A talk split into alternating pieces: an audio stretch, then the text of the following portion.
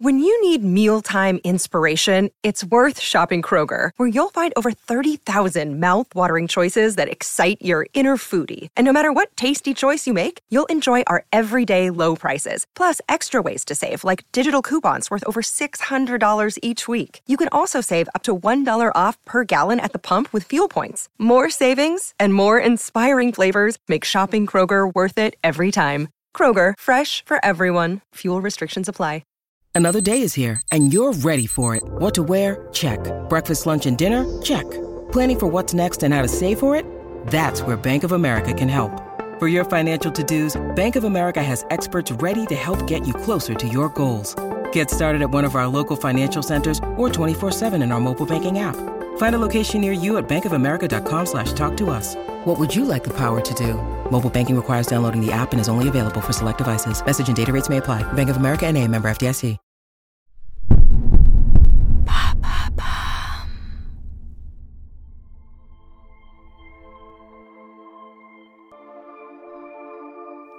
Gertrude Stein fut une figure majeure de l'avant-garde du siècle dernier, tant par son écriture que par sa collection de peintures qui contribua à la diffusion du cubisme.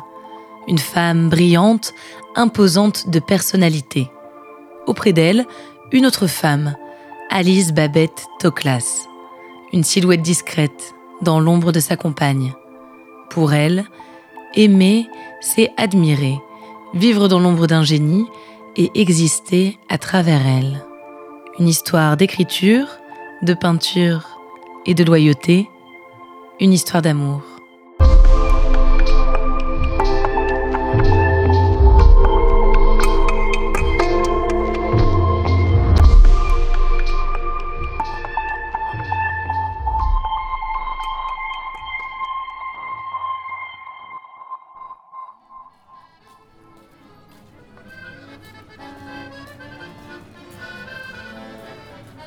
1904, Paris. Gertrude Stein découvre sa nouvelle ville. En marchant dans les rues pavées, en regardant le soleil se coucher sur la Seine, des bribes de souvenirs lui reviennent. Elle a déjà vécu dans cette ville. C'est là qu'elle a passé ses premières années, avant de retourner dans sa Californie natale à l'âge de 4 ans. Gertrude est ici pour s'installer durablement. Elle a 29 ans après de longues années d'études, elle décide de renoncer à une carrière scientifique. Elle désire désormais devenir un grand écrivain. Plus qu'un désir, c'est d'ailleurs une certitude. Gertrude est une femme de caractère, très instruite et très sûre d'elle. À Paris, elle est venue rejoindre son frère Léo, arrivé un an plus tôt. Ils sont rapidement rejoints par leur frère Michael. Les Stein sont attirés par la même chose, l'effervescence artistique de Paris et plus particulièrement celle du quartier Montparnasse. Ils veulent participer à ce bouillonnement culturel. Léo et Gertrude deviennent collectionneurs d'art. En 1905, l'achat de La femme au chapeau de Matisse marque le lancement de la collection Stein. Gertrude s'intéresse particulièrement à l'art moderne. Son attention se fixe sur un jeune homme, Pablo Picasso. Il n'a que 24 ans.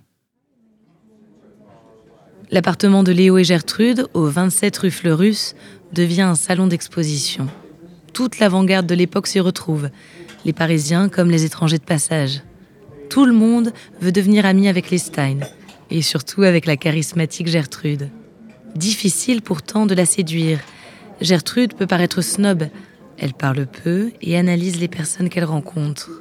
Les trop sérieux, les trop lisses, elle les ignore.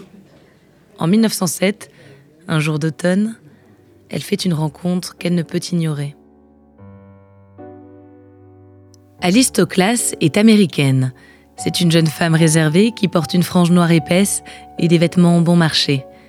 Elle a rencontré Michael et sa femme Sarah à San Francisco. Quand un énorme tremblement de terre frappe sa ville, Alice décide de partir. Le jour même de son arrivée à Paris, Sarah lui propose de passer chez Léo et Gertrude. Quand elle entr'ouvre la porte de l'appartement rue Fleurus, elle remarque Gertrude immédiatement. Elle est assise, silencieuse, un léger sourire aux lèvres. Alice est frappée par son aura, par la puissance de son regard. Les deux jeunes femmes se jaugent sans se parler. Elles se comprennent immédiatement. Plus tard, elles décriront toutes les deux ce moment comme un coup de foudre, une certitude, un signe du destin. Rapidement, elles deviennent un couple. Quand Léo découvre la nature de leur relation, ses rapports déjà dégradés par la rivalité avec sa sœur sont rompus. Il ne peut accepter son homosexualité. Il s'en va, il garde les Matisse et Gertrude les Picasso. Alice emménage au 27 rue Fleurus. Tout le monde les connaît. Leur homosexualité n'est pas cachée. Courageux pour l'époque. Mais dans l'intimité, Gertrude et Alice reprennent le modèle type du couple hétérosexuel de l'époque. Gertrude s'identifie à l'homme. Elle considère d'ailleurs le génie comme une qualité masculine. Et le génie, c'est elle. C'est elle qui écrit, qui reçoit, qui marchande. Elle est absorbée par l'invention d'un nouveau style d'écriture, très expérimental et basé sur la répétition de mots et de phrases. Alice, elle, s'occupe de la vie domestique. Elle conçoit les recettes de cuisine, elle dactylographie les écrits de Gertrude. Elle s'assure que leur logis soit toujours le plus agréable pour leurs nombreux convives. Alice est cuisinière, amante, muse ou secrétaire, toujours dans l'ombre de Gertrude. Son anonymat prend fin le jour où l'autobiographie d'Alice Bétoclas est publiée. Le livre n'est pas l'œuvre d'Alice, mais de Gertrude. C'est en réalité sa propre autobiographie détournée. Elle peut ainsi dire librement tout le bien qu'elle pense de son art, sans souci d'humilité. Elle décrit aussi Alice en faisant parler Picasso. La Miss Toclas, celle qui a des petits pieds comme une espagnole et des boucles d'oreilles de bohémienne, et dont le père est roi en Pologne comme les Poniatowski. Mais malgré les apparences, la voix d'Alice compte pour Gertrude plus que n'importe quel autre. Chaque nouveau texte écrit est déposé sur l'oreiller de son amante dans l'attente de correction. Alice critique et aiguille Gertrude. Pour elle, il est normal de s'effacer face à sa compagne, tant elle est fascinée par son extraordinaire présence. Comme si vivre à ses côtés était en soi un privilège. C'est Gertrude qui retenait mon attention pendant les nombreuses années où je l'ai connue. Je l'ai connue jusqu'à sa mort, et toutes les années qui ont suivi ont semblé vides. Elle était une présence d'un brin doré, brûlé par le soleil toscan, une lueur d'or dans ses cheveux bruns chauds. Elle était habillée d'un costume en velours côtelé brun. Elle portait une grande broche de corail ronde, et quand elle parlait, très peu, ou riait beaucoup, je pensais que sa voix venait de cette broche. C'était une voix différente de celle de n'importe qui d'autre, profonde, pleine, veloutée, comme celle d'un grand contralto, comme deux voix. Avec la publication de l'autobiographie d'Alistoclas vient le succès.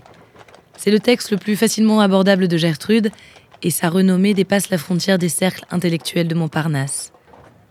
Mais avec la Seconde Guerre mondiale, Gertrude et Alice quittent Paris. Elles s'installent dans une maisonnette à Billignin, dans l'Ain. Des années calmes, durant lesquelles Paris leur manque. Quand elles retrouvent la capitale, plus rien ne semble pareil. En 1945, Gertrude critique la scène artistique pour la dernière fois dans la préface du catalogue d'exposition du peintre Francisco Rovira. Je rentrais à Paris après ces longues années passées dans une petite campagne et j'ai eu besoin d'un jeune peintre, un jeune peintre qui m'éveillerait. Paris était merveilleux, mais où était le jeune peintre? Je regardais partout, mes contemporains et leurs suivants jusqu'au dernier. Je me suis promené beaucoup, j'ai regardé partout, dans toutes les boutiques de peinture, mais le jeune peintre n'y était pas. Gertrude à un an plus tard, des suites d'un cancer. Pour la première fois, Alice doit lui dire adieu. Pour la première fois depuis leur rencontre, elle doit vivre pour elle seule et non plus à la lumière de sa compagne. Elle se lance dans l'écriture. Elle publie un livre de cuisine qui mêle souvenirs et recettes.